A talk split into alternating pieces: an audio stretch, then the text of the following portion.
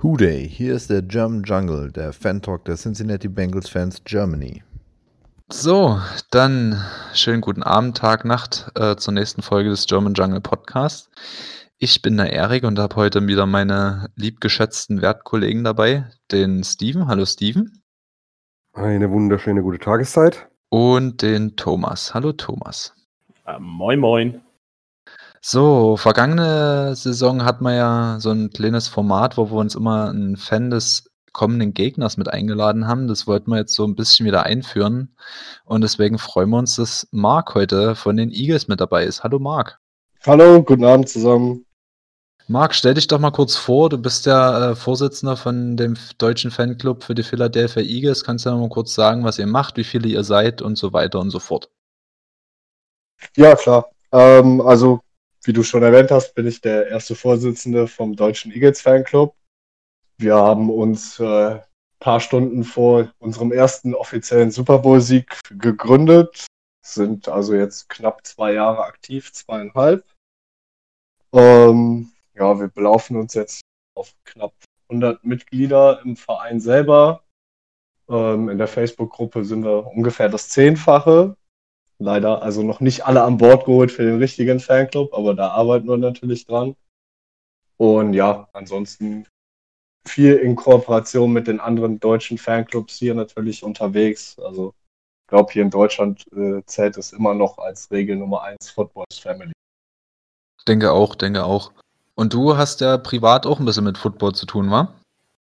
Ja, das ist korrekt. Äh, ich selber habe eine ganze Zeit lang gespielt. Ich habe 1995 angefangen, Football zu spielen, als Kind selber hier in Köln bei den Cologne Crocodiles und ähm, ja, bin tatsächlich seit 95 bis auf zwei, drei Jahre Pause mehr oder weniger durchgehend im Verein aktiv bis 2014 als Spieler und ähm, habe da quasi mehr oder wenig, weniger jede Klasse durch, von ganz unten bis äh, zumindest in die GFL 2. Und äh, danach bin ich dann hauptsächlich bis jetzt als Trainer im Jugendbereich. Mal schauen, wo es dann da weiter mithängt erstmal. Okay, und wie kommt man jetzt von Krokodilen zu Adlern? ja, das, äh, die Frage habe ich schon häufiger gehört. Ähm, bei mir war das tatsächlich eher Zufall. Ähm, ich habe damals durch irgendeine Zusammenfassung, glaube ich, auf ARD in der Sportschau über den Super Bowl gesehen, an, äh, Mitte der 90er und ähm, kannte den Sport bis zu dem Zeitpunkt auch überhaupt nicht. Äh, war so wirklich mein erster Berührungspunkt. Und äh, in diesem Bericht wurde über Randall Cunningham, damals Quarterback der Eagles, äh, berichtet. Und ähm, ja, der hatte ja für den, sag mal, Zeitpunkt äh, in der NFL doch einen sehr außergewöhnlichen Spielstil. Mhm. War ja eher der mobile Quarterback, was in Anfang, Mitte der 90er ja noch so gar nicht verbreitet war irgendwie. Ja, da war er einer der ersten, ja. Genau. Und ähm, das hat mich einfach gecatcht, so die Art dieser Swag, äh, jetzt auf Neudeutsch, wie man so schön sagen würde, den der einfach mitgebracht hat auf dem Feld. Ähm, ja, und später dann, ich glaube 96 haben wir ihn dann gedraftet. Für mich persönlich Brian Dawkins, ein persönliches Vorbild immer auf dem Platz gewesen. Einer der besten darum, Safeties der Liga. Absolut. für mich, äh, für mich auch absolut zu Recht in der Hall of Fame und sucht für mich bis heute seinesgleichen so von dem, was er alles so aufs Feld gebracht hat, war schon grandios. Vor allem, wenn man sich so den Surrounding Cast anguckt, den er immer hatte. Ja, cool. Ja. Also ist schon, äh, also hast du ein paar Tage ein bisschen mit Football zu tun. Das ist ja erstmal eine ganz gute Grundvoraussetzung. Und danke, ja. dass du uns nochmal den Super Bowl unter die Nase geschrieben hast. Tut mir leid. Das alles gut, ich alles gut. auch bei dem einen Mal heute. Ja, ich, ich schreibe dir den nächsten unter den einen. Mal gucken. Kein Problem. So, bevor wir dann dazu kommen, dass wir über unser Spiel sprechen, ähm, ist natürlich die Woche auch ein bisschen was bei den äh, Bengals passiert. Ähm, Steven, was kam jetzt nur bei CJ Usoma raus? Ähm, ja, um mal aufs Spiel vorzugreifen, da ähm, Usoma ist auf Injury Reserve äh, und zwar nicht nur für drei Wochen, was dieses Jahr erlaubt ist, sondern komplett. Der hat sich die Achillessehne gerissen Man sieht es leider auch in der Zeitlupe und ich wünschte, ich könnte diesen Speicherpunkt löschen. ähm, ja, äh, das heißt, äh, wir sehen ihn nicht mehr. Dafür wird Drew Sample eben auf Nummer 1 wirken. Okay, wen wir aber die Woche auch nicht gesehen haben beim Spiel, das erste Mal seit äh, seitdem du 40 geworden bist, war seit 1991, ähm, haben wir Mike Brown nicht im, im Stadion gesehen. Das erste Spiel, was er verpasst hat seit 1991, oder? Ja, tatsächlich, ja. Der ähm, lässt sich normalerweise nicht nehmen, aber er ist wegen dieser ganzen Covid-Geschichte sehr, sehr, sehr vorsichtig. Deswegen gibt es auch im Paul Brown Stadium so extreme Maßnahmen. Äh, und er distanziert sich sehr vorbildlich und lässt dann auch mal ausnahmsweise, vor allem dieses historische Spiel Lebshausen. Ja. Nicht so wie die Bayern-Bosse. Der Virus hat in Bayern keine Einreisegenehmigung. Achso, logisch. klar. Ja, alles klar. Wird an der Grenze zurückgesteckt, wissen wir. So, dann haben wir ein Signing diese Woche getätigt. Ähm, Thomas, wir haben jemanden ins Practice Squad aufgenommen. Äh, für welche Position und welche Positionsgruppe kennen wir den zufällig schon? Ähm, Flanken bekommen? War das eine Positionsgruppe oder äh, irre ich mich jetzt? Nein, also wir haben Guard verpflichtet, wieder verpflichtet und zwar Alex Redmond ist wieder bei uns, nachdem er zwei Wochen lang keinen Verein gefunden hat und ist jetzt äh, neuer Practice Squad Member bei, bei uns. Wird mich aber nicht wundern, wenn wir ihn nächste Woche im aktiven Kader sehen. Danke, dass du sagst. ja. Okay, komm, über die, über die O-Line sprechen wir nachher. Wir haben es, oder ich hab's äh, allen da draußen versprochen, dass wir nachher nochmal über die O-Line sprechen, bevor wir uns da jetzt vertiefen. Ähm, müssen wir? Ja, wir müssen. Na gut. du wirst dafür bezahlt. Was? Seit wann? Hä? Mit, mit Liebe, mit Ruhm. Ja. Gut, komm, lass uns mal, lass uns mal kurz über das Spiel sprechen. Ähm, zweites Spiel, zweite Niederlage gegen die Browns. Äh, 30 zu 35 stand es am Ende in Cleveland. Steven, was hat es denn so insgesamt prinzipiell erstmal so für einen Eindruck vom Spiel? Ja, in der ersten Woche die Defense gespielt, in der zweiten Woche die Offense gespielt. Wenn jetzt mal beide pünktlich auf den Platz kommen könnten, könnten wir die Saison eine Menge Spaß haben. Aber ja, es war äh, defensiv eine Katastrophe. Die Browns sind gerade in der zweiten Hälfte komplett über uns drüber gelaufen.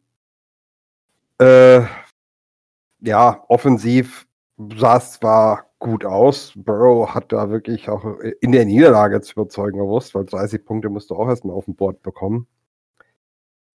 Ja, oder unterm Strich war er wieder knapp dran und wieder kurz vom Klo in die Hose gemacht. Äh, Thomas, für dich so als äh, Defense-Liebling war das doch bestimmt ein lecker Schmaus, oder? Bei uns Seiten ja. sie hatten Pass Rush, sie hatten Quarterback Carries, Sacks, vernünftige Tackles, gute Pass Coverage gehabt. Das willst du als Defense Coach sehen. ja, und gut, und bei uns dann? Wo ist da einmal zum Brechen? Also, es ist ja nicht unbekannt, dass wir Probleme mit dem Tackeln haben, aber das war unter aller Sau. Also, hat mich irgendwie schon, als wenn der Witchell wieder drauf stand mit, äh, wie hieß der blöde Linebacker noch, Preston Brown, genau, mhm. ähm, als wir die beiden wieder unsere, äh, unsere Inside-Linebacker wären. Und das war, ja, war beschissen auf gut Deutsch gesagt. So, man muss auch mal positiv, äh, oder darf man das nicht zu negativ sehen, ähm, die Browns haben für mich den besten äh, Running Back Room der Liga mit äh, Hunt und Chubb, aber trotzdem so viel Leute es brauchen, um die beiden zu Boden zu bringen, ist eigentlich schon abnormal. Ja, man muss eigentlich, man kann dieses Spiel, äh, man kann eigentlich den, das, den Film so schneiden, dass du nur die Lines siehst in jedem Spielzug und du kannst genau sagen, wer gewinnt, wer das Spiel gewonnen hat. Ja, weil wir sowohl offensiv als auch defensiv die, den Battle an der Line of Scrimmage vollkommen verloren haben. Richtig. Ähm, für, zur Defense muss ich noch sagen, man merkt aber auch, das ist zumindest mein Eindruck, dass unser Defense Tackle Nummer 1 und unser Defense Tackle Nummer 3 fehlt. Reader war fast jeden Snap auf dem Platz und zum Ende hast du auch gemerkt, dass er müde war. Ja, so, und dann klar. fehlt dir mit den mit Tackle 4, 5 und 6 fehlt dir auch die Qualität, um gegen eine so vernünftige oder gut eingespielte Offense Line wie bei den Browns da standzuhalten. Ja, bin ich voll bei dir. Das, was ich aber noch schlimm fand, ist, dass wir eigentlich äh, gegen diesen Lauf acht oder neun Mal, ich, hab, ich hatte es mir aufgeschrieben, als ich nochmal das äh, Game Tape vorhin geguckt hatte. Acht oder neun Mal hatten wir die Situation, wo wir den, den Running Back, entweder Chubb oder Hunt, ähm, in, im Backfield hätten tackeln können. Also gerade Josh Bynes war da echt oft im Backfield unterwegs, aber hat sich halt einfach ganz einfach abschütteln lassen und dann sind die Running Backs teilweise 20, 25 Jahre tief, tief gelaufen. Ähm, also wir waren ja eigentlich in der Position mit der Defense auch die Plays zu machen, gerade gegen den Lauf, aber wir haben sie halt einfach nicht gemacht und dementsprechend sind halt die, die Rushing Stats, auch wenn der Locker Room bei den Browns so stark ist, aber trotzdem hätten wir wesentlich weniger zulassen können, wenn wir einfach getackelt hätten. Und ich denke, das war eigentlich einfach das Hauptproblem gegen die Browns.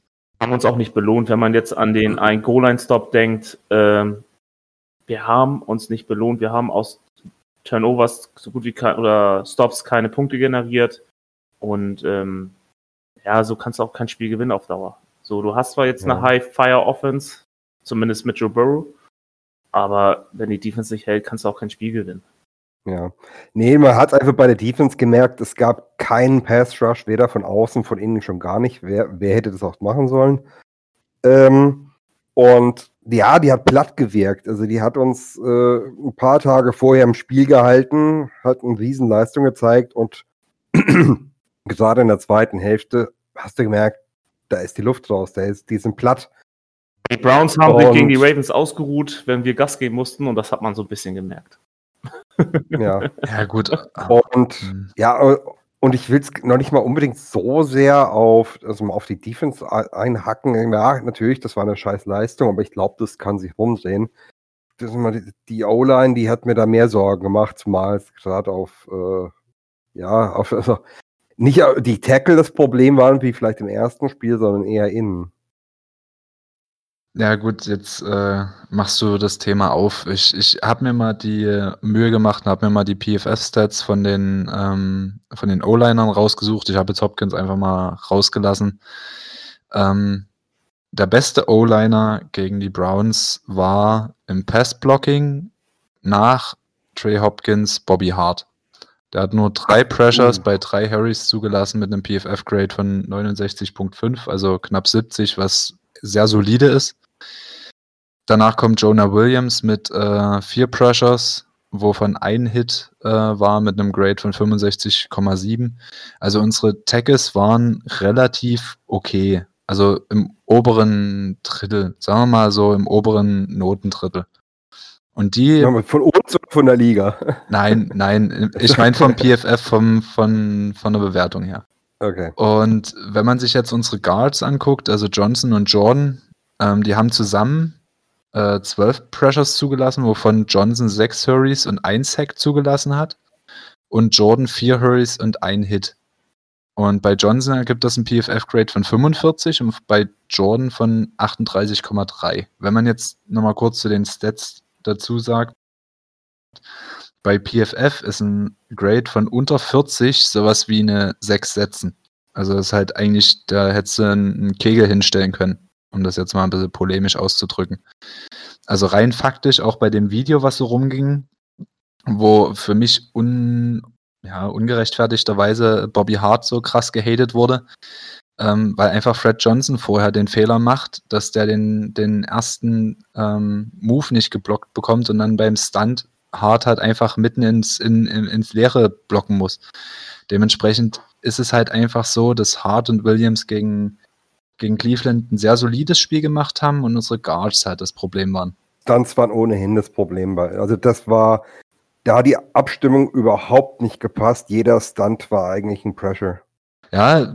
Und ähm, vielleicht erklären wir noch mal kurz, was Stunts sind. Ja, sehr schön, Dankeschön. äh, ähm, also ein Stunt ist quasi, wenn der innere, also du hast die Defensive Line, sagen wir mal, da stehen vier Leute und der Defensive Tackle greift den Mann, der zu seiner Außenseite steht, an und der Defensive End schwingt um ihn hinten herum und rusht dann quasi in die andere Lücke zwischen ihm und dem Center auf den Quarterback zu.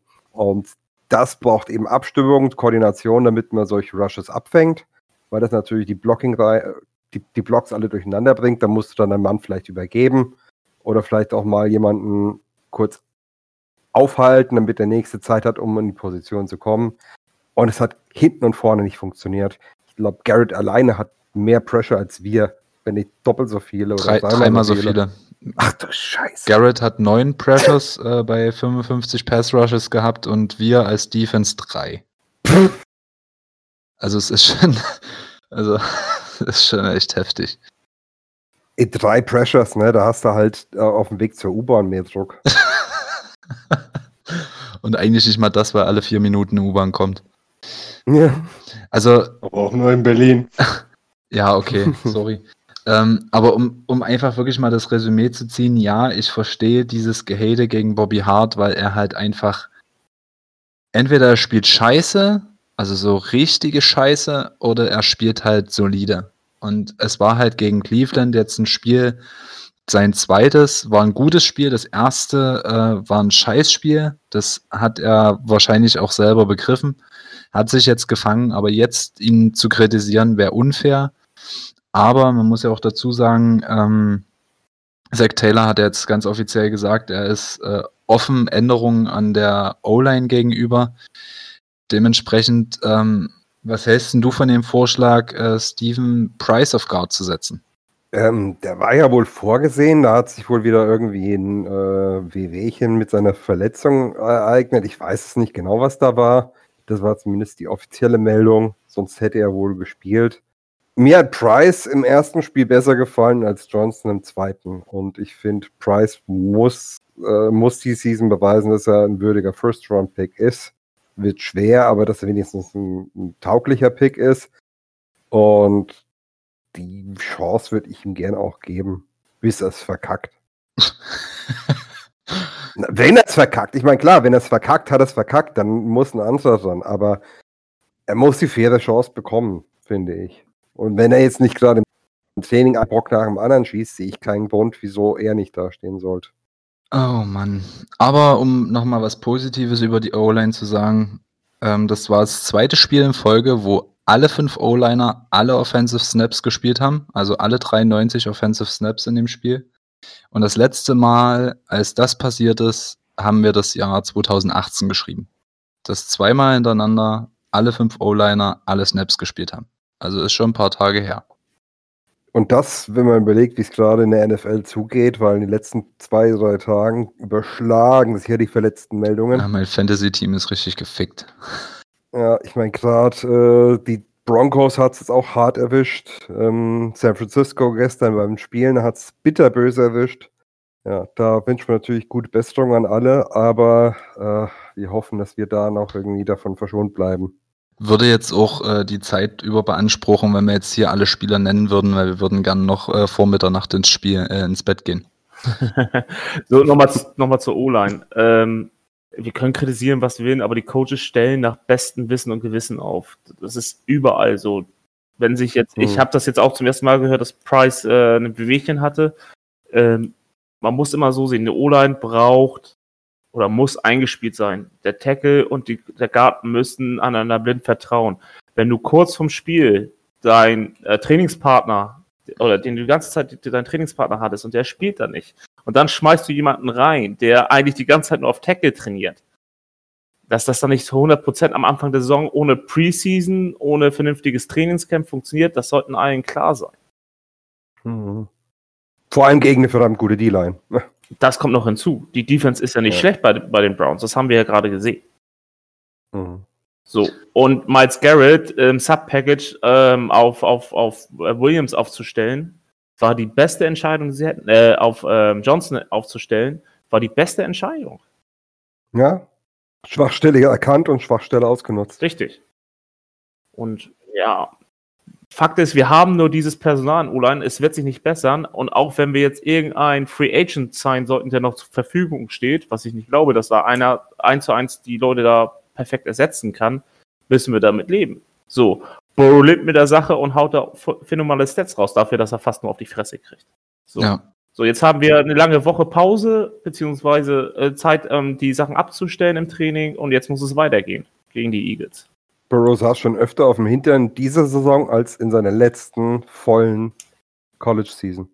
Ja, gut, aber äh, lasst uns das Thema jetzt mal abhaken. Ich hoffe, wir haben jetzt einfach so ein bisschen die Emotionalität da auch rausgenommen, auch gegenüber Hart. Ja, er ist, äh, er mag sein, wie er ist, und er ist bestimmt auch nicht der beste Right Tackle der ganzen Liga.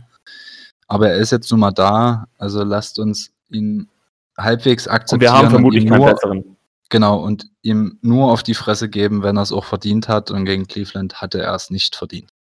Gut, Steven, aber ähm, dir ist ja sowas relativ Interessantes äh, aufgefallen, als du ein bisschen über die Wide Receiver Stats geguckt hast. Was ist denn da gewesen? Ja, da ist einiges eigentlich aufgefallen. Also da gibt es vieles, was du dich äh, reinsteigern könntest.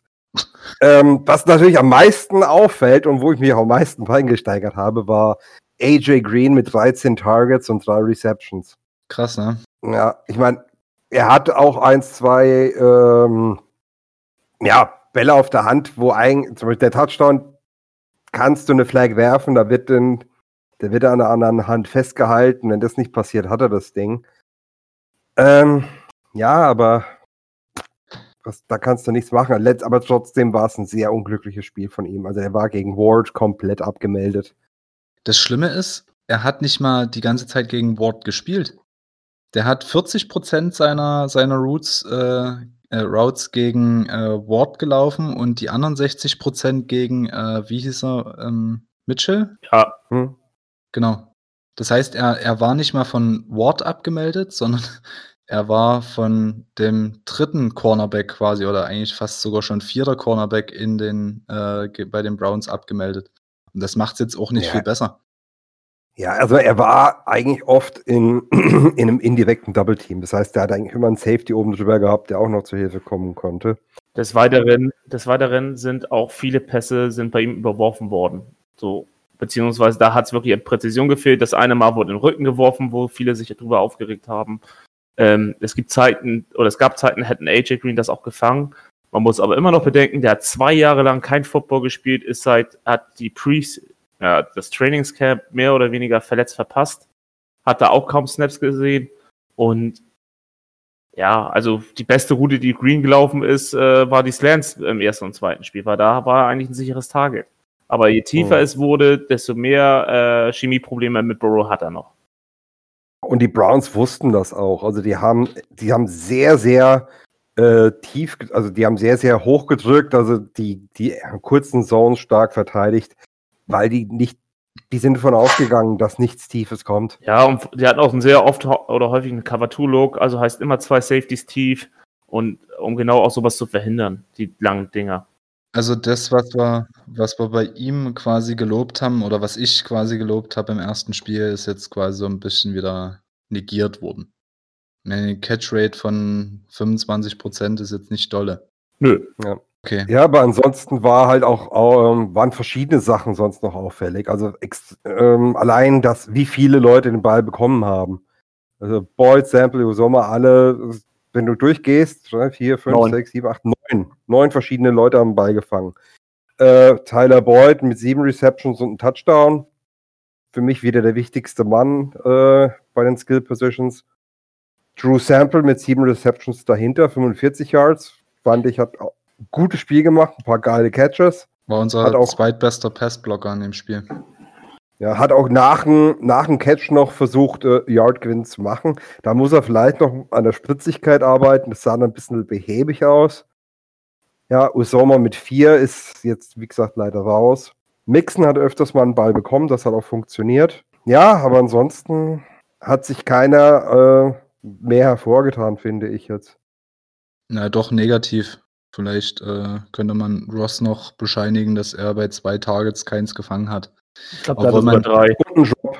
Ja, aber also da muss man es wieder relativ sehen. Äh, Ich glaube, die Catch Percentage nach NFL Gen, äh, Next Gen Stats war irgendwie bei beiden Catches irgendwas um die 20 Prozent. Also die waren halt A auch nicht gut geworfen, weil Burrow halt auch quasi nicht wusste vor lauter Druck. Teilweise hat er schlechte Entscheidungen auch im Druck getroffen oder unge un unprä- unpräzise im Druck geworfen.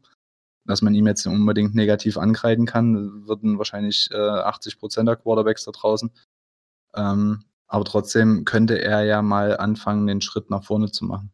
Ja, aber die, die Receiver haben alle keine Separation hinbekommen gegen die, äh, gegen die Browns. Und interessant war ja, dass, dass äh, Tate auch nicht gespielt hat. Und äh, ja, dessen Berater war ja dann auch ziemlich äh, sauer und wollte dann, hat schon irgendwie mit Trade angefangen, aber ich denke mal, dass wir Tate nächste Woche wieder sehen werden. Weil ein John Ross, wie er so auf dem Feld war, den brauchen wir nicht auf dem Feld. Nein. Nee, das stimmt. Dann lässt er den lieber zu Hause. Oder auf der Tribüne. Besser gesagt. Braucht ihr Okay. noch John Ross? Marc? Nee, Ja, danke. Also, wir sind zwar auch nicht gut aufgestellt, aber ich muss es ja nicht noch schlimmer machen, als so ohnehin ist.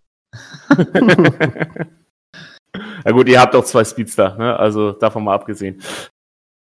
Ja gut, wenn einer davon mehr als zwei Season Games durchhält, dann ja. Okay, gut, kommt, jetzt haben wir das ganze Negative abgearbeitet, aber es muss doch irgendwie auch so ein bisschen Licht gegeben haben gegen die Browns. Ähm, Steven, hast du einen Gewinner des Spiels trotz des, äh, trotz der Niederlage?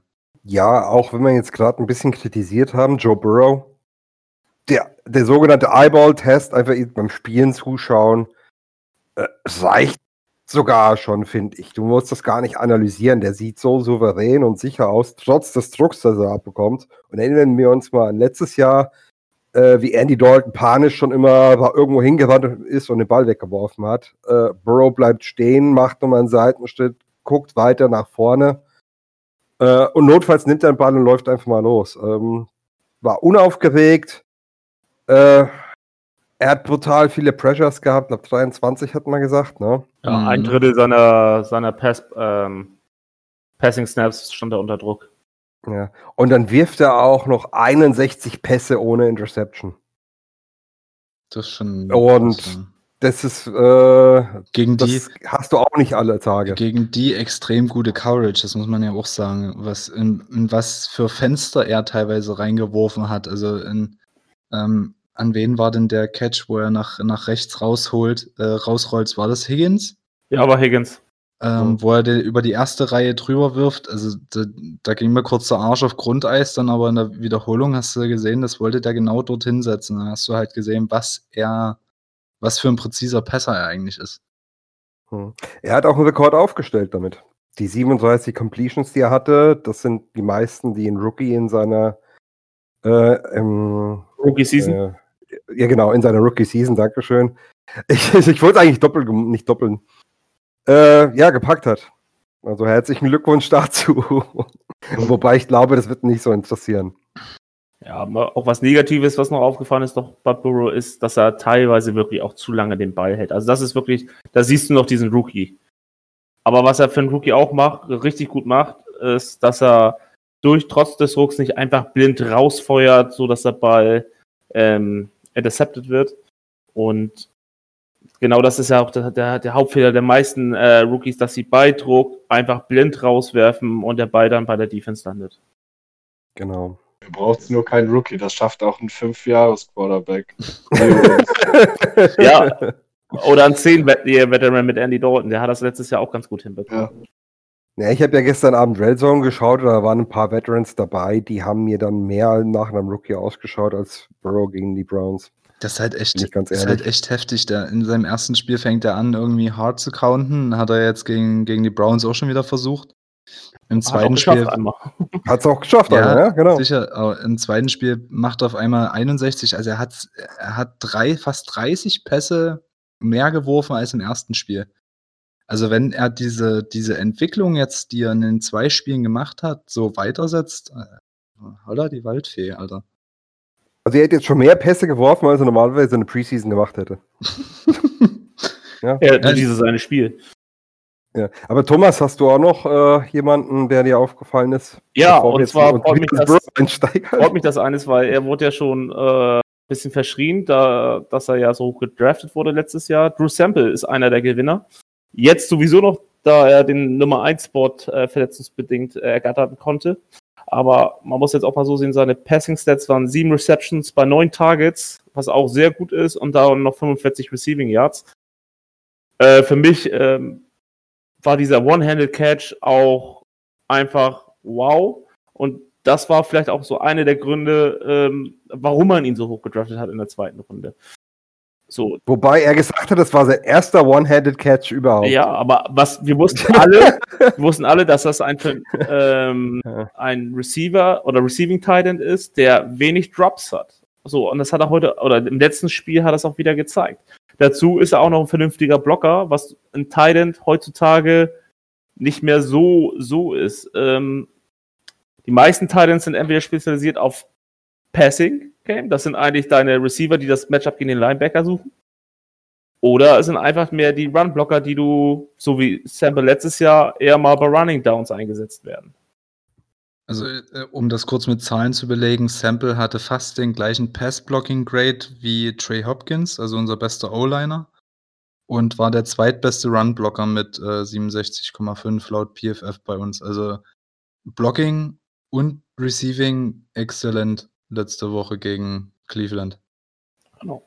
Ja, also falls euch jemand nochmal kommen sollte mit äh, verschwendeter Second-Round-Pick, wäre ich mir jetzt nicht so sicher. Ja, davon, das ist erst ein zweites Jahr. Du verschwendet kannst du davon ja. ausgehen, äh, wenn er im vierten Jahr immer noch äh, zweite oder dritte Garde ist. So.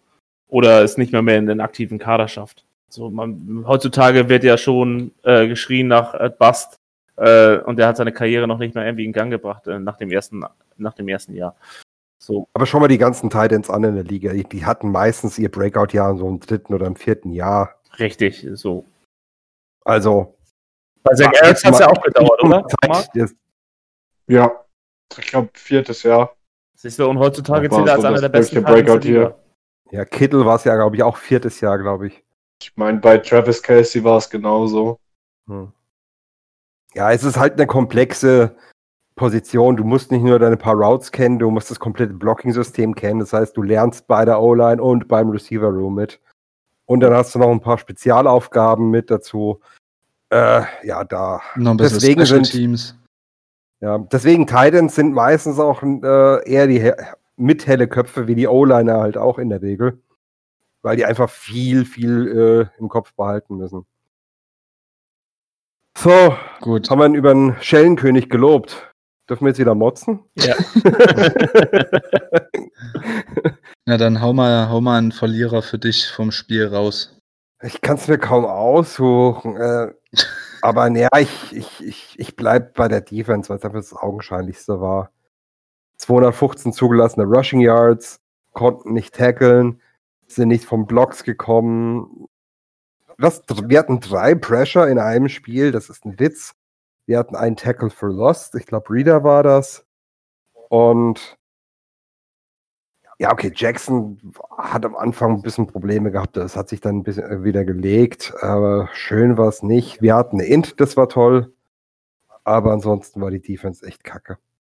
Thomas, möchtest du da noch was ergänzen? Nee, nicht wirklich. Ich schließe ich schließ mich dieser total objektiven und emotional unaufgeladenen Zusammenfassung auch einfach an. ah, so, Mund abgewischt, jetzt darf der nächste kotzen. Wir sollten dieses Segment Vomitorium nennen, auch wenn es historisch vollkommen inkorrekt ist. okay, Thomas, du? Ja, die meisten Verlierer haben wir schon genannt. Das ist einmal die O-Line. Ja, mhm. Hat auch nicht viel auf die Kette gebracht und dann natürlich AJ Green. Das ist auch ein Verlierer, wenn man jetzt seine Stats bedenkt. Ja, also es gab viele Verlierer in diesem Spiel und ähm, ja, ich möchte auch eigentlich das Offense-Coaching eigentlich noch mal so, so als Verlierer nennen, weil ich weiß nicht, ähm, wo Burrow dann so ein bisschen aufs Tempo gedrückt hat, sah das mehr aus, als wenn er die Plays calls und nicht äh, Taylor oder Callahan. Ähm, und da sah das ein bisschen, besser aus, als, als wenn die Plays durchs Huddle reingekommen sind. Man muss dazu sagen, Zach Taylor hat jetzt nicht allzu viel Calling-Erfahrung, ähm, aber das, er muss ähm, Burrow mehr von der Kette lassen, glaube ich. Ganz kurz mal, hat einer von euch zufällig Zahlen? Ich weiß, wir haben das nicht vorab gesprochen, das kam mir jetzt nur gerade in den Sinn. Wie oft zur Hölle passen wir beim ersten Versuch und laufen beim zweiten? Weil es kommt mir unendlich oft vor. Ja, mir auch. Vor allem, dann hast du zweiten und 10, zweiten und 15 und was erst, dann machst du erstmal so ein, so, so ein Inside Zone. Ich such's raus. Nee, ich lass, ja- das dauert. Wenn, wenn ich es wenn ich's jetzt nicht schaffe, ich, und zur Not mache ich eine Strichliste, verspreche ich euch. Ja, Ja, bis, nächst, bis, bis nächste Woche habt ihr das. Okay, sehr gut. Hast du Hausaufgaben? So, ähm, aber wenn wir jetzt gerade beim, beim Coaching-Staff sind, ähm, Nick hatte ja noch die Frage, äh, hat sich Lou Anarumo vielleicht outcoachen lassen in dem Spiel? Thomas, was sagst du dazu? Ja, also das ist jetzt wieder so. Die, die Ravens haben die Browns letzte Woche vernichtet. Es gibt kaum Tape, einmal durch die fehlende Preseason. Es gibt erst ein Spiel, wo du Tape hast. Und ich habe mir das Spiel äh, in der 40-Minuten-Version angeguckt, Ravens Browns. Und da haben sie kaum gemacht, was sie gegen uns gemacht haben. Ne, viel Play-Action basiert, dann natürlich die Runs. Er konnte nicht so aufstellen, ähm, wie es der Situation gerade angepasst ist oder hätte es anpassen müssen. Also outcoachen würde ich jetzt noch nicht sa sagen, weil die Browns haben einen vernünftigen Gameplan gegen uns gehabt. Und dafür ist es noch zu früh in der Saison. Die Browns haben ja da weitergemacht, wo, also in der zweiten Halbzeit weitergemacht, wo sie, wo sie in der ersten aufgehört haben. Viel Lauf, ähm, viel Play-Action und dann, ja, wir hatten keine Chance dagegen. Aufgrund auch der genannten Sachen mit Tackling, ähm, wir konnten uns nicht von den Blocks lösen und dann natürlich zwei der besten Runner der Liga. Also für Outcoaching halte ich das noch zu früh, weil wir sind ja nicht untergegangen. Ja, Steven, was sagst du dazu? sehe ich ähnlich. Dann kam ja auch noch ein, äh, ein Turnover mit dazu, den wir, äh, den glaube äh, Burrow hatte da gefumbled. Genau. Ja, das ist einfach, da ist viel Scheiße beisammengekommen. Ähm, und wie gesagt, dieses körperlose äh, Defense-Verhalten, Das sind da, Sachen, da kann er jetzt auch nicht eingreifen. Der kann ja jetzt ja nicht auf, äh, mit, mit der neunschwänzig auf den Platz stürmen und die Leute zu, zum Bewegen auffordern. Das funktioniert nicht. Ich weiß, ich würde jetzt nicht sagen, dass es outcoached war. Sie haben die Schwachstellen gefunden, offensiv wie defensiv, und haben die eiskalt ausgenutzt. Okay, gut, dann ähm, wollt ihr noch ein Fazit oder wollen wir es jetzt einfach dabei belassen? Mund abwischen, weitermachen. Okay, Mund erwischen, weitermachen. Ja, wie gesagt, wenn, wenn, wenn ich, wie ich es vorher schon gesagt habe, wenn die Offense, ähm, wenn die Defense aus dem ersten Spiel und die Offense aus dem zweiten Spiel, wenn die zusammenkommen, äh, haben wir die Saison viel Spaß, aber es muss halt schnell passieren. Am besten nächste Woche. Ja, das, ich glaube, wir haben ja jemanden, der, der sieht das anders. Ja, und am Sonntag äh, kommen dann die Eagles zu uns. Nein, stimmt nicht. Wir fahren zu den Eagles, so rum. Ähm, Ja. äh, ihr steht jetzt auch 0-2. Beide Spiele verloren. Ähm, willst du mal vielleicht kurz eure ersten beiden Spiele in Kurzversion ein bisschen abbrechen? Äh, ja, also kurz und knapp Katastrophen.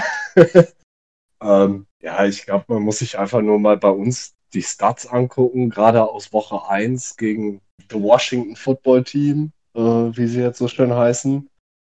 Ähm, alleine, dass man in einem Spiel 8 Sacks zulässt. Das war schon übel, ja. Ähm, das, das ist eigentlich so ein, ein Wert, den ich normalerweise so ab Woche 6 so im Kopf habe, persönlich. Ich weiß nicht, ob ihr das groß anders seht, aber für mich sind 8 6 sowas, was ich nach knapp einer halben Season vielleicht äh, als Quarterback im Idealfall drauf habe auf dem Konto und nicht in einem Spiel. Ähm, das waren natürlich bei uns mehrere Faktoren, die da reingespielt haben. Einmal das unglaublich grottenschlechte Spiel der O-Line in Woche 1, äh, was wirklich unter aller Sau war. Dazu dann natürlich bei uns, äh, wie bei vielen anderen Teams, auch äh, ja, das Verletzungspech, was man gefühlt äh, irgendwie gepachtet hat bei uns. Ähm, was uns halt die O-Line allgemein schon, bevor die Season überhaupt wirklich angefangen hat, schon zerschossen hat. Ja, ähm, ja, ansonsten würde ich sagen, alles, was man bei uns an Fehlern sieht, lässt sich irgendwie zurückführen auf mangelnde Vorbereitung in Form von Training Camp, äh, mangeln Preseason, also einfach Praxis, da fehlt Timing, da fehlt Rhythmus, da fehlt ganz viel ganz viel Kleinscheiß auf Deutsch. Aber wie wir wissen, summiert sich das halt auch und wird dann ein großer Haufen. Na, apropos großer Haufen Scheiße, was mir aufgefallen ist, ihr habt ja in den ersten beiden Spielen dreimal, also in jedem Spiel jeweils dreimal Mhm. den Ball abgegeben. Habt ihr irgendwie keinen Bock auf Offense? Ja, das, also das Gefühl habe ich gerade tatsächlich äh, jetzt im Spiel gestern auch irgendwie gehabt. Also es wirkte tatsächlich über große Strecken des Spiels lustlos. So ein bisschen an Arbeitsverweigerung hat mich erinnert. Ähm, worauf man das zurückführen kann? Puh, gute Frage. Wüsste ich auch gerne. Ähm, leider habe ich keinen Einblick in den Locker Room äh, um selber mal eine Ansage da machen zu können. Würde ich gerne tun bei Gelegenheit.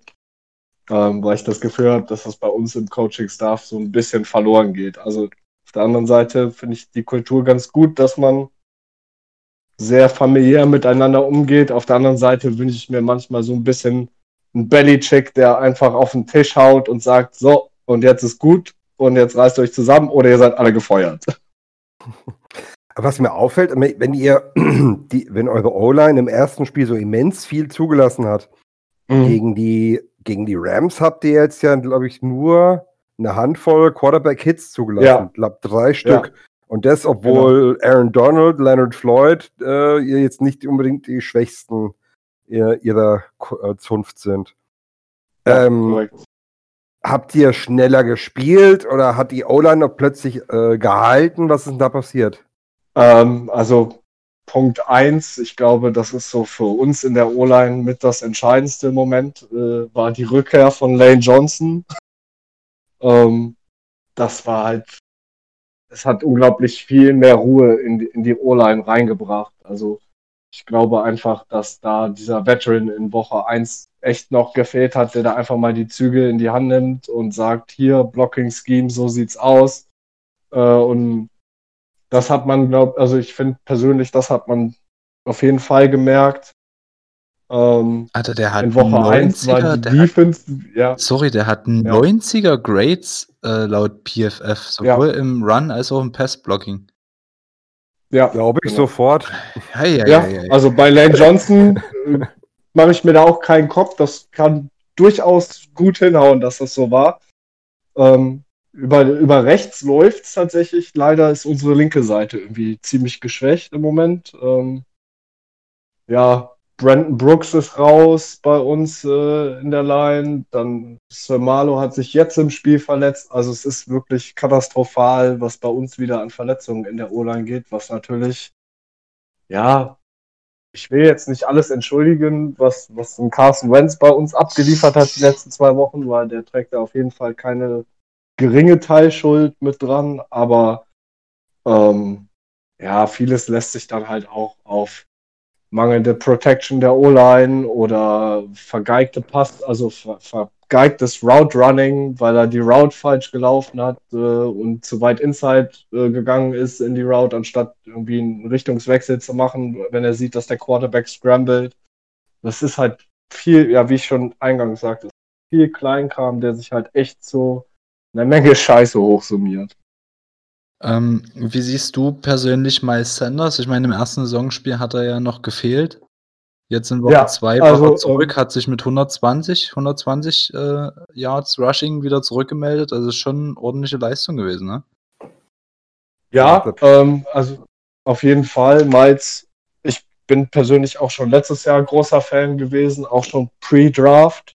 Ähm, als er noch bei den Nittany Lions gespielt hat im College, war ich schon äh, sehr begeistert und habe auch immer so ein bisschen das Gefühl gehabt, dass er auch am College nicht so die Aufmerksamkeit bekommen hat, die er eigentlich verdient hätte, weil er halt zwei Jahre hinter einem Chacon Barclay gespielt hat. Das muss man jetzt halt auch so sehen der halt ein Riesenname ist, äh, auch ja im Moment, okay, jetzt durch die Verletzung natürlich gerade nicht mehr so, aber er ist halt ein Top Running Back, wenn man mal davon absieht. Und ähm, da dann irgendwie ein paar Lorbeeren zu ernten, halte ich auch, finde ich, ganz so einfach.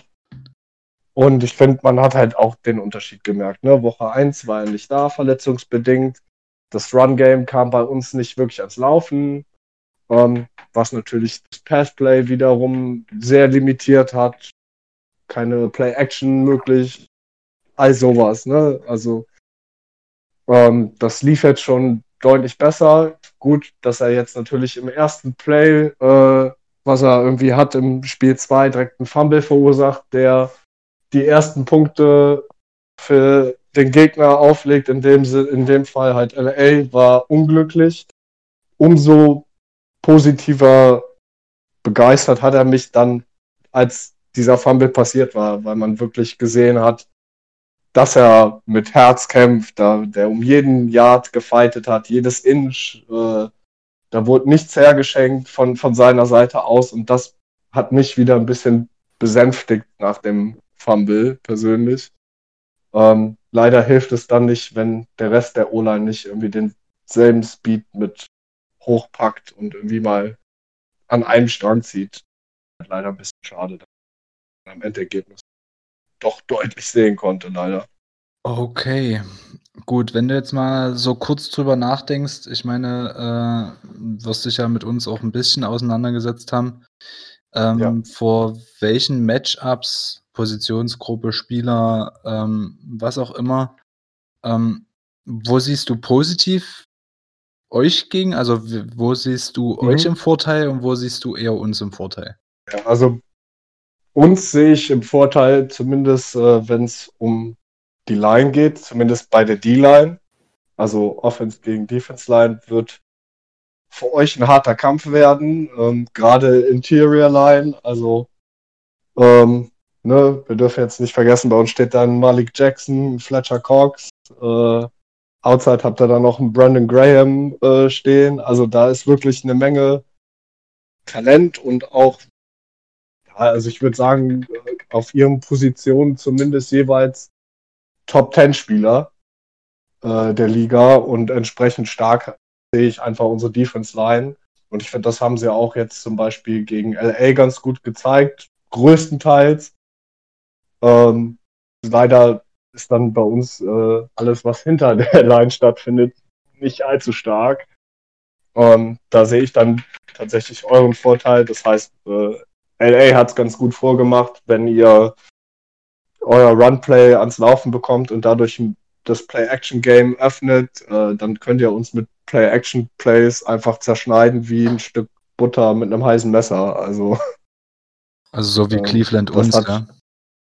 Ja, das hat Sean McVay hervorragend uns gestern gezeigt, wie anfällig wir dafür sind. Äh, dazu kommt, dass unsere Cornerbacks nicht mal ihren eigenen Schatten covern können, scheinbar. Also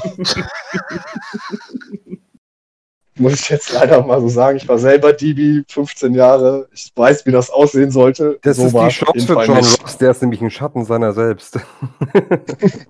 ja. Vier Jahre. He's hired. ja. Also ähm, halte ich tatsächlich äh, euer Passplay tatsächlich für, euren, für eure stärkste Waffe Moment. Wenn AJ Green einen besseren Tag hat. Gestern. Vorgestern. Wir werden es zumindest hoffen. Ich glaube, bei dir hält sich in Grenzen. Ne? Ja, also ich gehe jetzt, also ich bin wirklich ein positiver Mensch, was, was uns Eagles angeht. Und man unterstellt mir gerne, dass ich blauäugig an so Seasons immer rangehe. Also ich intern bei uns im Vorstand bin ich, glaube ich, der Einzige, der gesagt hat, ja, wir, wir machen die Season mit 12-4 fertig. Aber wenn ich mir das so angucke, ja, ich würde sagen, die nächsten zwei Wochen verlieren wir und dann müssen wir halt durchziehen, ne? Damit das noch irgendwie reinhaut. Du bist ja schon wie unser Hans Toni, der äh, 13-3. ja. Nein, man, man, muss, man muss positiv sein. Ich war, ich war vor der Season gehypt. Ich, ich hatte ho große Hoffnung. Ich wurde schnell in die Realität zurückgeholt. Was soll ich dazu sagen? Ähm, man kennt das ja als Eagles-Fan eigentlich, sollte man meinen. Wir waren die letzten Jahre vielleicht ein bisschen zu sehr erfolgsverwöhnt. Wir wollten uns wieder auf den Boden der Tatsachen zurückholen. Ja, Eagles-Fans oder Philadelphia-Fans im Allgemeinen haben in meiner Meinung nach ein großes Talent, ihren Emotionshaushalt kundzutun. ja, das ist, das ist ein Talent. Das muss man auch fördern. Also, und das haben die Eagles hervorragend getan gestern. Ich glaube, wir sind das erste und einzige NFL-Team, was Buhrufe per äh, Lautsprecher ins Stadion eingespielt hat gestern. oh Gott. So gut haben wir gespielt. Also, und ich muss sagen, also, wenn ich gekonnt hätte, hätte ich sogar äh, ein, teuren, ein teures Ferngespräch gemacht, damit meine Berufe dazugeschaltet werden. Okay. Ja, aber mir ist, ein, mir ist eine Sache aufgefallen, wo du da tatsächlich Hoffnung haben könntest. Also das ist ein, das ist ein Matchup, bei dem ich ein bisschen Bauchweh habe. Äh, beziehungsweise es sehr spannend finde. Und zwar eure Titans, Zach Ertz und Dallas Goddard. Der wird auch so mhm. ausgesprochen, oder? Goddard. Goddard. Goddard, ja. Ähm, die, der gegen unser die gegen unser Linebacking-Core. Weil, wie gesagt, Mhm. wir haben vor letzter Season noch zwei Mann, alle anderen durften gehen. Ähm, Bynes ist von Ravens gekommen, der Rest ist, sind Rookies. Ja. Und- also kenne ich.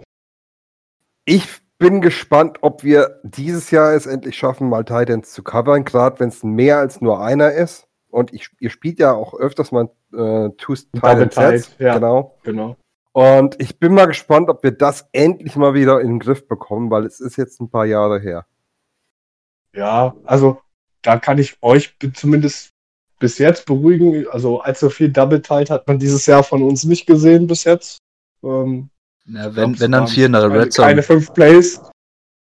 Also ich glaube, es waren in beiden Spielen zusammen keine fünf Plays Double Tight bis gefühlt. Ähm, dazu kommt, dass äh, Zach Ertz scheinbar gerade ein bisschen unzufrieden bei uns ist. ähm, das heißt, da ist halt auch off the field gerade ein bisschen ja, Ablenkung, Distraction, wie man so schön sagt. Ähm, man munkelt sogar schon, dass, dass wir gerade irgendwie an einem Earth Trade arbeiten. Ich hoffe, da ist nichts dran, aber es wird zumindest gemunkelt. Ähm, Aber wa Ja, warum, gut, ihr warum habt ja noch ein paar Wochen nicht? Zeit.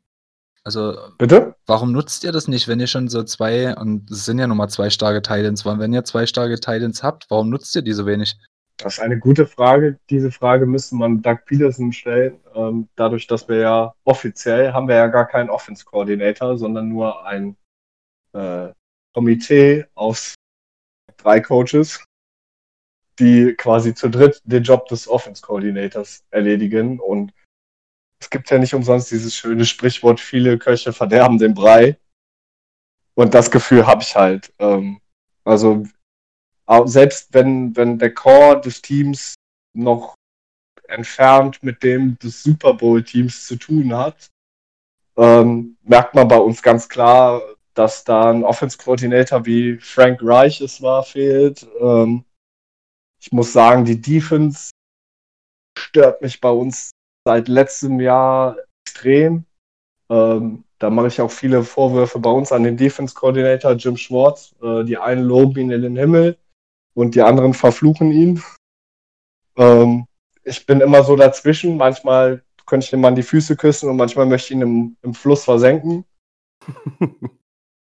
ähm, die letzten zwei Wochen möchte ich ihn eher wieder versenken mit Betonschuhen, ähm, weil ich mich frage, was der Mann im Training mit unserer Defense macht. Wir können nicht tackeln. Äh, ja, unsere Cornerbacks kriegen ihren eigenen Cover, äh, Schatten nicht gecovert und stolpern über, über ihre eigenen Füße. Ähm, all sowas. Also ähm, wie die Positionsgruppe, die du für uns positiv angesprochen hast, würde ich bei euch genauso positiv ansprechen. Unser Linebacker-Core ist ein riesengroßes Fragezeichen dieses Jahr. Ähm, außer Nate Gary ist, glaube ich, keiner der Linebacker von letztem Jahr mehr da. Und äh, ja, das heißt, irgendwie ist alles, wie ich schon gesagt habe, alles, was hinter der D-Line kommt, äh, ist für mich immer, uh, da möchte ich dann schon am liebsten nicht mehr auf den Bildschirm gucken, wenn da in die Richtung. Oh Mann. Gute Linebacker braucht das Land. Ich wollte noch eine kurze Sache Beispiel. machen und ich, ich, ich, meine Bold Prediction, ihr macht äh, mindestens sieben Double Titan Sets nächste im, im Spiel. Mindestens Ja, sieben. das, das wäre dann so viel wie in der Saison bisher. Schön wär's. Garantiere ich. Ich hoffe, dass Carson Wentz es einfach mal schafft, auch nur ein Spiel dieses Season ohne einen Pick und äh, einen Fumble hinter sich zu bringen. Das wäre vielleicht für sein Ego mal wieder ganz gut. Weil, äh, ja, zwei Spiele, zwei Touchdowns, vier Picks. Ähm, ich glaube, ein oder zwei Fumbles dazu noch. Also es ist wirklich dieses Jahr ein bisschen verhext bei uns. Ja. Jeder kriegt einen Turnover bei uns quasi. Alter, das ist ja hier voll die Selbsthilfegruppe schon wieder. Ja, Ja, wo- wollen wir Also ich glaube, wir haben Oprah Winfrey ne? geheiert. Ich glaube, Oprah ist bei uns Defense Coordinator. Die gibt jedem einen Pick. oh Mann, ey. Wie macht sich eigentlich unser Draft-Pick Jake Elliott bei euch? Hervorragend. Also ich bin immer noch ein Äh. großer Fan, muss ich sagen. Also spätestens seit dem 63 Jahre gegen die Giants vor zwei Jahren. Oh ja, der, drei war, der war nicht schlecht, der war nicht schlecht. Ja, und das als Game Winner, also das war schon ein Sahnehäubchen. Dazu der Double Doink gegen die Bears in den Playoffs im Wildcard-Spiel, darf man auch nicht vergessen. Hm. Das tut mir noch immer weh. Das tut mir noch immer weh. Das, das war ja auch, also das war für uns als Eagles ja doppelt schön, weil das war ja unser alter Kicker. Ne? ja. Da hat man dem ja auch böse Dinge unterstellt in Chicago danach. Ich glaube, daran ist er zerbrochen. Ja, ich befürchte auch. ja, Kicker äh, ist, ist ein Job, wenn du da nicht nervenstark Ja. wie Hölle bist oder dir alles am Arsch vorbeigeht. Ja. Ich glaube, diese zwei Extremen gibt's. Kannst du diesen Job nicht machen. Ja, ich meine, wie viele Snaps prozentual spielst du pro Spiel? 0,2 oder so? Die sollten dann halt auch sitzen, ne? Ja, und wenn die nicht sitzen, dann bist du richtiger Das Arsch. ist der Arsch vom Dienst. Das Mhm. ist so. Außer du zauberst so einen Onside-Kick hin wie Dallas gestern. Ja, gut. Aber sowas habe ich auch noch nicht gesehen. Das war, der, das war Kunst. ja, das. Ja, gut, aber also mal, mal ganz Ich habe ehrlich. halt auch selten so ein dummes Recovery-Team gesehen, wenn ich ehrlich bin. Die Zeitlupe fand, hatte ich, äh, die hatte was von so einem äh, Renaissance-Gemälde. Also so, für mich war diese das zwei. Reihen von gebückten großen Männern, die sich diesem Ball langsam vorsichtig nähern. Jeder so ein bisschen Angst im Gesicht. Das hatte, ja, das war so ein Rembrandt. auf der Pirsch. Oh, Grüße geht nach, gehen nach Atlanta, ja. Äh, mit äh, Führung Ja. vor Spielen haben sie es ja scheinbar. Ja, viel, vielen Dank, Atlanta, for nothing again. Ja, stimmt, siehst du, das wollte ich euch noch fragen. Ähm, eure Division, die Mhm. NFC, Die NFC Least. genau, die NFC, ich, ich wollte es jetzt nicht aussprechen, schön, dass du es gemacht hast. Ja, Äh, das ist kein Problem. ist ja schon, ohne das jetzt böse zu meinen, ist ja schon so die letzten zwei Jahre so ein bisschen äh, Shitshow. Die Giants sind letztes Ja. Jahr schon absurd schlecht gewesen. Washington ist schon seit Jahren eine Shitshow. Ähm, Dallas ist ja jedes Jahr wieder das American Team, das äh, sicher in die Playoffs kommt. Letztes Jahr sind sie mit äh, 8-8 oder 9-7 gerade so in die Playoffs gekommen. Äh, jetzt ihr, 8-8. oder 8-8, ja, 8-8. Und jetzt Weil wir waren, wir waren Division äh, Champions mit 8-8. Also wir hatten nur den Tiebreaker über die Cowboys. Und jetzt, und jetzt ihr noch Darum waren wir dazu, Erster. Siehst Ja. du da irgendwie in der Division mal eine Perspektive, dass es vielleicht mal ein Nein. bisschen besser wird? Persönlich, persönlich nicht. Ähm, ja, gut, lässt sich halt immer schwierig so pauschal sagen. Ähm, dafür ist die NFL zu schnelllebig, was Spieler angeht. Das wissen wir, glaube ich, alle gut genug. Ähm, darum finde ich es immer schwierig. Also, es sei denn, du bist die Browns eigentlich. Entschuldige. So, auf die Browns ist eigentlich immer Verlass, wenn es um konstant schlecht sein geht. Ähm, die Giants schaffen, die Giants sind für mich die neuen Browns seit zwei Jahren. Ähm, Washington hat es irgendwie geschafft, sich aus diesem Keller rauszuholen nach letztem Jahr. Ähm, ob das jetzt an Ron Rivera äh, liegen mag, sei mal dahingestellt. Äh, Kann ich mir auf jeden Fall vorstellen, dass der da keinen geringen Einfluss drauf hat. Ähm, ja, Dallas. Dallas. Doing Dallas Stuff. Ähm, weil, also, ich glaube, da brauchen wir nicht drüber reden, dass Dallas und Philadelphia sich nicht sonderlich mögen. Das ist auch bis nach Deutschland rüber geschwappt, Ich denke. was das angeht. Ähm, ja. Dallas, ähm, also ich persönlich, ich wünsche mir ja, dass Dak Prescott morgen einen 10-Jahres-Vertrag über eine Milliarde bei denen und das wäre super. Aber auf der anderen Seite haben sie auch Jerry Jones als Owner, also kann das ja sogar passieren, weil der Mann ist halt leider nicht der hellste. Also der ist ein Businessmann, ja, aber leider nicht mit dem höchsten Football-IQ gesegnet und dadurch äh, verbaut er sich und seinem Team selber Gott sei Dank sehr viel. Sonst könnte Dallas, so ungern ich das als Eagles-Fan zugeben möchte, wahrscheinlich seit fünf, sechs Jahren die Division dominieren. Tun sie aber nicht. Ja, gerade was, was die Giants angeht, äh, ich, äh, ich habe dir, ich hab dir mal was hier reingepackt. Das habe ich letztens gesehen und ich habe mir gedacht so, ja, es ist wirklich wahr. Also es gibt ja die, äh, ihr kennt ja dieses Spider-Man-Meme, wo, wo sie sich so auf sich äh, gegenseitig zeigen und da gibt es auch ah, eins, natürlich. eins, wo die Spider-Man alle im Kreis stehen und dann Ja. siehst du halt sämtliche 0-2-Seasons, die die Giants in letzten, also Season-Starts, die die Giants in letzter Zeit hatten. In letzter Zeit, seit sieben Ja. Jahren, Alter. Sieben Ja. Jahren. Also durchgehend seit 2013. Ja. Ja, Äh, ähm, auf die letzten drei Jahre gesehen ähm, sind die Giants auch das schlechteste Team, obwohl Cleveland eine 0-16-Saison hatte. Ja, das hatte ich letztens Ja. ohne Scheiß. Ich wollte es nicht glauben, aber ich, ich habe einen Das guten, ist tatsächlich so. ich habe ich hab einen guten Freund, der ist Giants-Fan hier in Berlin, dem habe ich das geschickt, der musste dann erstmal kurz anfangen zu weinen. Es, es, ist, es ist absurd. Also die, die Browns, ja, die haben ja so diesen, diesen Status, ja, sind übelste Shitshow, aber ich finde schon, dass sie sich so langsam wieder machen. Das, ja, also so in den letzten zwei Jahren war es ja bei denen eher so, so oh, sie haben OBJ, sie gewinnen den Super Bowl.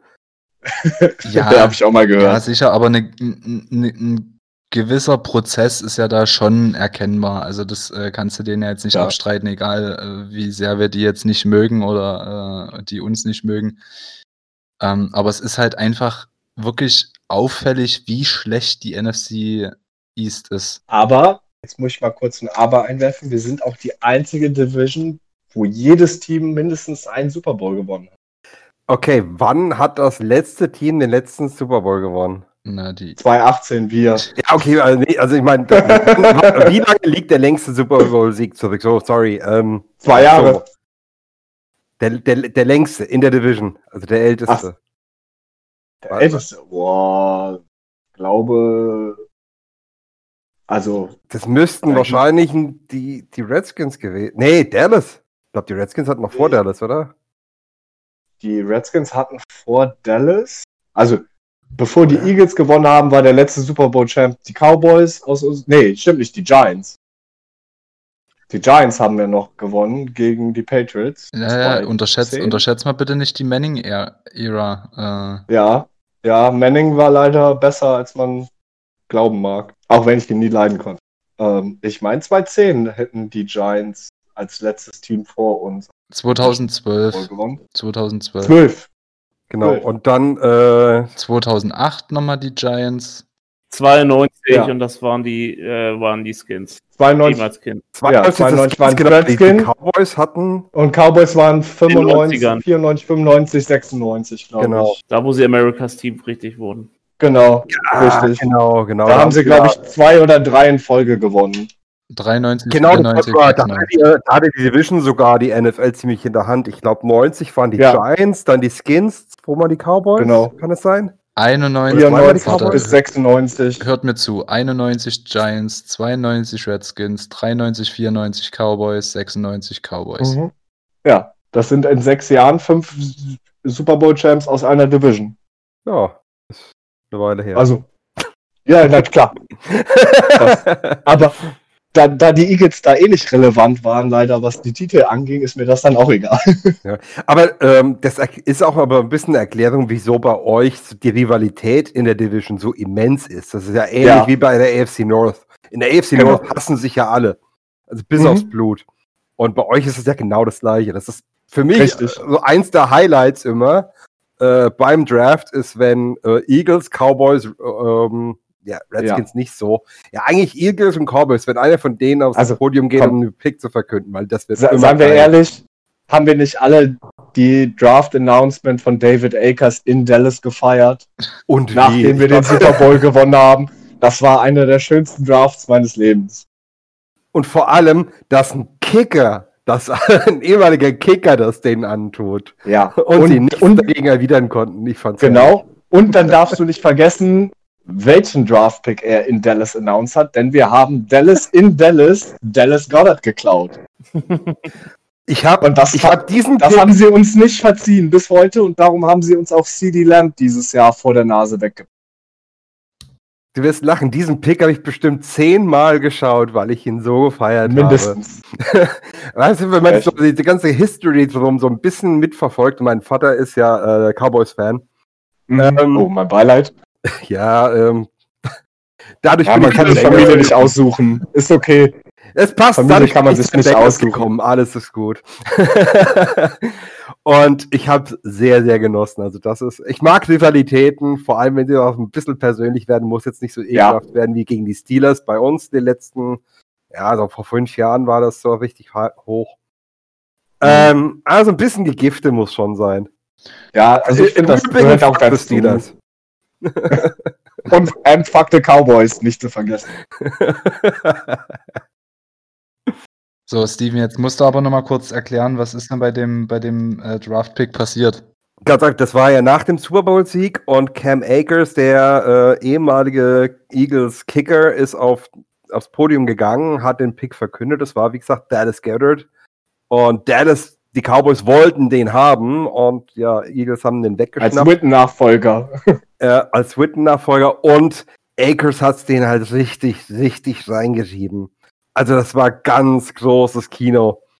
Ich möchte an dieser Stelle einen Satz zitieren. The last time you guys won a Super Bowl, those draft picks weren't even born yet. Und das hat so gesessen. Da Das war, hat richtig gesessen. da war ganz kurz Stille, bis das Boden wieder losgegangen ist. Und ich habe mir nur gedacht, so, hey, wer dir das geschrieben hat, Respekt. Da, da muss, ich, äh, muss ich ihm jetzt kurz selber die Lorbeeren geben, das hat er selber geschrieben. Oh, nice. Weil das war, das war ganz, ganz großes Kino. Ja, war's. In der Tat. Ah, okay. Die schönste Ansprache nach Jason Kelsey's Super Bowl Paradenansprache. Okay, gut. Dann lasst uns mal so langsam Richtung Ende kommen. Ähm, eine schöne Tradition, die ich ja letzte Woche wieder eingeführt habe, ist, dass wir mal versuchen, den ähm, Ausgang des Spiels zu tippen. Ähm, Marc, da du ja jetzt äh, unser Gast bist, äh, gebührt Ja. dir natürlich die Ehre. Du darfst jetzt einfach mal, was dir durch den Kopf geht, was du denkst, wie das Spiel ausgeht, mal kurz in den Raum werfen. Hervorragend. ähm, also ich glaube tatsächlich, es wird eine engere Kiste, als ihr glaubt. ich hoffe natürlich auf den positiveren Ausgang für uns, weil wir möchte schon eine 0-16-Saison haben. Tanken muss jetzt nicht sein, finde ich, an unserer Position. Ähm, ich glaube tatsächlich, es wird, wie gesagt, es wird eine, eine knappe Kiste ähm, mit für hoffentlich dem besseren Endergebnis für uns und darum sage ich jetzt mal aus mit 30, 27. Okay, äh, Thomas, bist du eingeschlafen? Okay, Next das war sein Tipp. Nee, ähm, ja, was tippe ich denn? Ah, machen wir 35-30 für die Cincinnati Bengals. Oh shit, das Wie kreativ. ja, richtig. Mein erster Tipp war 37-14, aber nee, Was für uns? garantiert nicht. Auf jeden Fall denke ich, das wird ein High-Scoring-Game. Also so beide werden in den 30, Ende 20ern, Anfang 30er sein. Und ähm, Also da, wo Steven geboren wurde. ja, auch bei ihm das 18. Okay, Steven, du? Äh, ich habe ja vor der Season gesagt, dass Philadelphia das schwierigste Spiel wird für uns, so in der ersten Hälfte der Season, wenn nicht in der ganzen Season. Ähm, jetzt hat natürlich Philadelphia sich ein paar, zwei blaue Augen geholt. Ich bin jetzt mal leider vorsichtig. Es tut mir leid, Jungs. Ich, äh, ich tippe jetzt mal auf ein 27, 23 für die Philadelphia Eagles. Ähm, Yay! Unsere Defense muss zeigen, dass sie zurückbouncen kann, ohne, weil wir wissen nicht, ob Atkins wieder da ist. Die O-Line hat eher ein Rückschritt als ein Schritt nach vorne gezeigt. Stellenweise. Ähm, da bin ich lieber vorsichtig und ehrlich mit euch. So, Erik, Karten auf den Tisch. Karten. Karten. 34, 31 für uns und als Bold Prediction glaube ich, dass äh, Mixon sein erstes 100-Yard-Game hat. Ja, komm, das ist jetzt nicht bold. 100 Yards. Ah. Da machen wir 150 draus. Da können wir über bold reden. Nee, nee, nee, nee, nee, komm, guck dir mal bitte seine Stats die letzten zwei Wochen an. Es ist, es ist, Ja, das ist- und schau dir die Stats die letzte, die letzte äh, Hälfte der Season an. Da hat er auch ein paar 150 Yard Games. Ja, und jetzt sind wir in äh, Woche 1, 2, 3. So, und wir haben äh, bisher 190 Yards Rushing, wovon auf, äh, warte mal, Mixens Konto gehen, glaube ich, Kann ich dir sagen, 115, glaube ich, Ja. wenn ich es richtig im Kopf so habe. irgendwas um die 60 pro Spiel, ja. Also fast verdoppelt. Das ist schon richtig bold. Das ist schon, das ist doppelbold. Nein, Ja, trotzdem. 100 Yards weißt du, dass er kann. okay, gut. Nur weil du es bist, ich sag 150. Ja, Joe Mixon, 115 Yards Leading Rusher bei euch. Gut, dann sag ich jetzt als Bold Prediction äh, Joe Burrow sein erstes 400-Yard-Game bei vier Touchdown-Pässen. Ey, Okay, pass auf, pass auf, das kann ich über. Darius Phillips, zwei Interceptions. Was? Bates eine. also bleiben die. Na komm, dann hau ich auch noch mal was raus. Okay. Okay, Bo- Bold Prediction, Miles Sanders, drei Touchdowns, ein Rushing, äh, ein Return und ein Pass. das ist wirklich bold. Hey, komm, wenn Bold, dann richtig. Oh Mann, ey, da, jetzt, jetzt haben wir aber alle mal die Eier auf den Tisch gelegt, ja. ja, es ist zu später Stunde halt, ne? Nee, gut, ähm, dann können wir jetzt eigentlich nicht mehr kaputt machen, um das mal mit Stevens Worten zu sagen. Dann äh, danken, Rechnung folgt. ja, dann danken wir Marc ganz äh, sehr für seinen schönen Besuch. War nett mit dir, Dankeschön dafür. Danke für die Einladung. Liebend gern. Wir, wir können ja auch äh, beim oder nach dem Spiel nochmal quatschen drüber, wenn du magst. Auf jeden Fall, klar. Kein Problem. Ich bin eh immer aktiv während der Games. Ähm, und ansonsten wünschen wir euch dann soweit allen einen schönen Tag, gute Nacht, äh, was auch immer, wann ihr uns auch immer hört. Ähm, wenn ihr wieder Fragen, Wünsche, Anregungen habt, Nick hat ja diese Woche eine Frage gestellt, ansonsten kam jetzt erstmal nichts. Wenn ihr noch irgendwas habt, wir versuchen natürlich so ein bisschen in der Gruppe auch zu verfolgen, jetzt gerade mit der O-Line, wie es ähm, mit den aktuellen Themen aussieht, wer wie, wo, was, welche Vorzüge hat, welche Themen stark diskutiert werden, das irgendwie einfließen zu lassen. Aber wenn ihr irgendwelche speziellen Fragen habt, einfach rüberschicken. Wir bauen das auf jeden Fall mit ein. Nee, und dann wünsche ich euch noch, äh, ja, schönen Resttag, Restnacht, was auch immer. Bis dahin. Tschö. good fight, good night. Hooday! Fly geht's